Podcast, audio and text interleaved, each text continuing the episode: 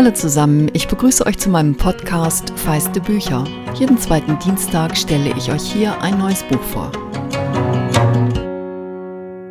Heute geht es um ein Buch, das sofort eines meiner Lieblingsbücher in diesem Jahr geworden ist. Die Hauptfigur, das Gefühl darin, die Sprache, der lakonische, manchmal an Sarkasmus grenzende Humor, Lily King hat mich einfach voll erwischt. Das Buch heißt auch bei uns wie im Original Writers and Lovers und das gibt euch vielleicht schon eine Idee, um was es geht, nämlich ums Schreiben und die Liebe. Es geht aber auch noch um eine ganze Menge mehr, zum Beispiel um Trauer und Abschied, um eine komplizierte Tochter-Vater-Geschichte, um Freundschaft und auch um die Frage, wie man sich selbst treu bleibt. Im Mittelpunkt steht Casey, eine junge Frau, die ist 31 Jahre alt und die wollte schon immer, wie Lily King selbst übrigens auch, Schriftstellerin werden. Von den Leuten, mit denen Casey im Studium diesen Traum geteilt hat, ist kaum jemand dabei geblieben. Einige von ihren früheren Freunden und Freundinnen haben in Anführungszeichen was Richtiges gemacht, sind zum Beispiel Immobilienmaklerin geworden oder Steueranwalt und Casey weiß manchmal selbst nicht, ob sie stolz auf sich sein soll, dass sie einen längeren Atem hat oder ob sie sich total verrannt hat und sich was vormacht. Sie arbeitet inzwischen seit sechs Jahren an ihrem Roman und ein Gutteil ihrer Energie geht dafür drauf, mit ihren Selbstzweifeln zu ringen. Aber damit nicht genug. Es gibt einen erdrückenden Schuldenberg an Studiengebühren, von dem sie nicht weiß, wie lange sie den noch ignorieren kann. Und dann gibt es da ihren Job als Kellnerin in einem Harvard Club Restaurant, wobei sie sich dann dort auf der Arbeit in einem Umfeld bewegt, das ihr täglich eine klassische Idee von einem gelingenden Leben und Erfolg vor Augen führt.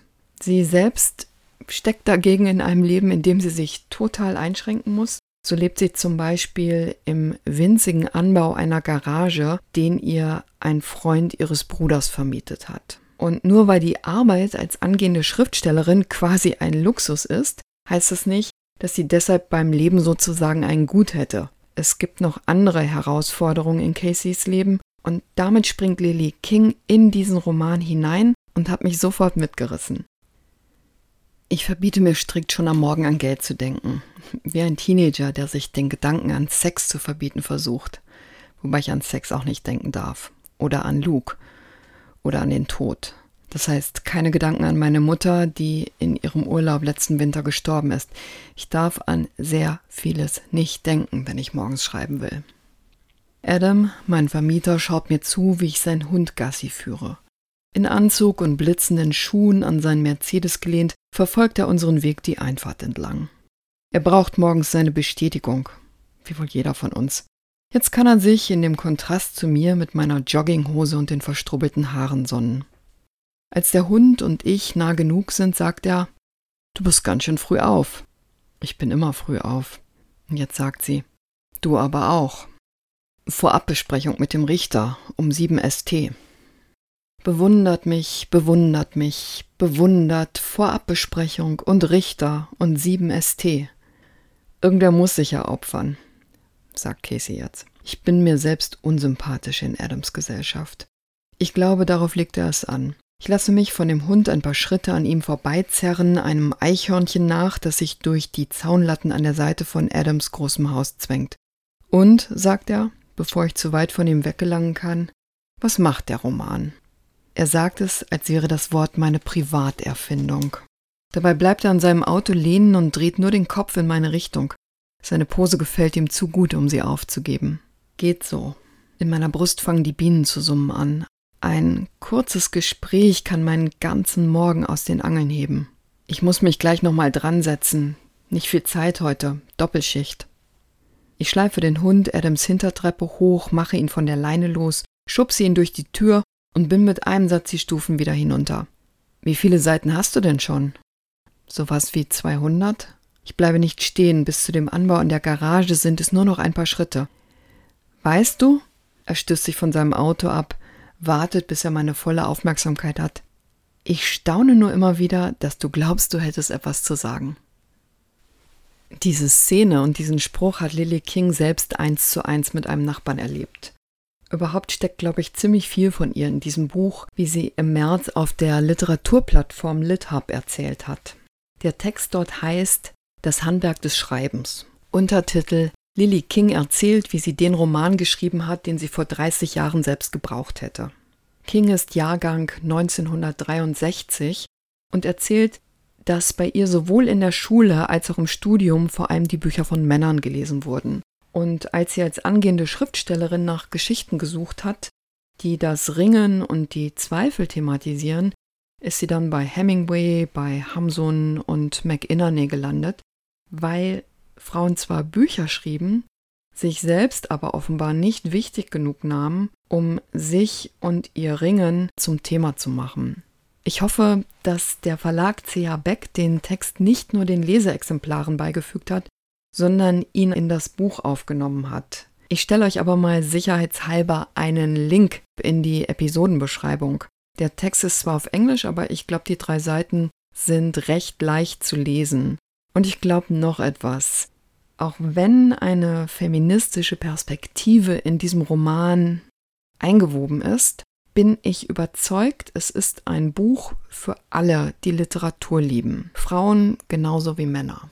Diese Selbstbehauptung als Künstlerin ist aber nur ein Thema des Buches. Der anfangs erwähnte Luke, der von jetzt auf gleich eine Hauptrolle in Caseys Leben gespielt hat, ist genauso schnell wieder daraus verschwunden, was sie in eine Krise stürzt. Ihre gemischten Gefühle bei der Wiederbegegnung mit ihm habe ich sehr gut nachempfinden können. Aber die Geschichte mit Luke ist eigentlich nur der Ausgangspunkt, um Casey auch in der Liebe als Suchende zu beschreiben. Sie ist davor schon mal einem Mann auf einen anderen Kontinent hinterhergezogen, kann ich auch nachempfinden und sie wird im Lauf der Geschichte zwei weiteren Männern begegnen. Ich bin ja das, was man im Englischen a sucker for romance nennt. Ich glaube an die Liebe und ich wünsche mir eigentlich immer, dass sie einen Weg findet. Nur stehe ich hier wie Casey vor derselben Frage. Welche Liebe ist der richtige Weg? Ich werde hier nicht spoilern, aber über welchen Umweg sie den einen der beiden kennenlernt, erzählt Lily King maximal unkitschig und dabei maximal zauberhaft.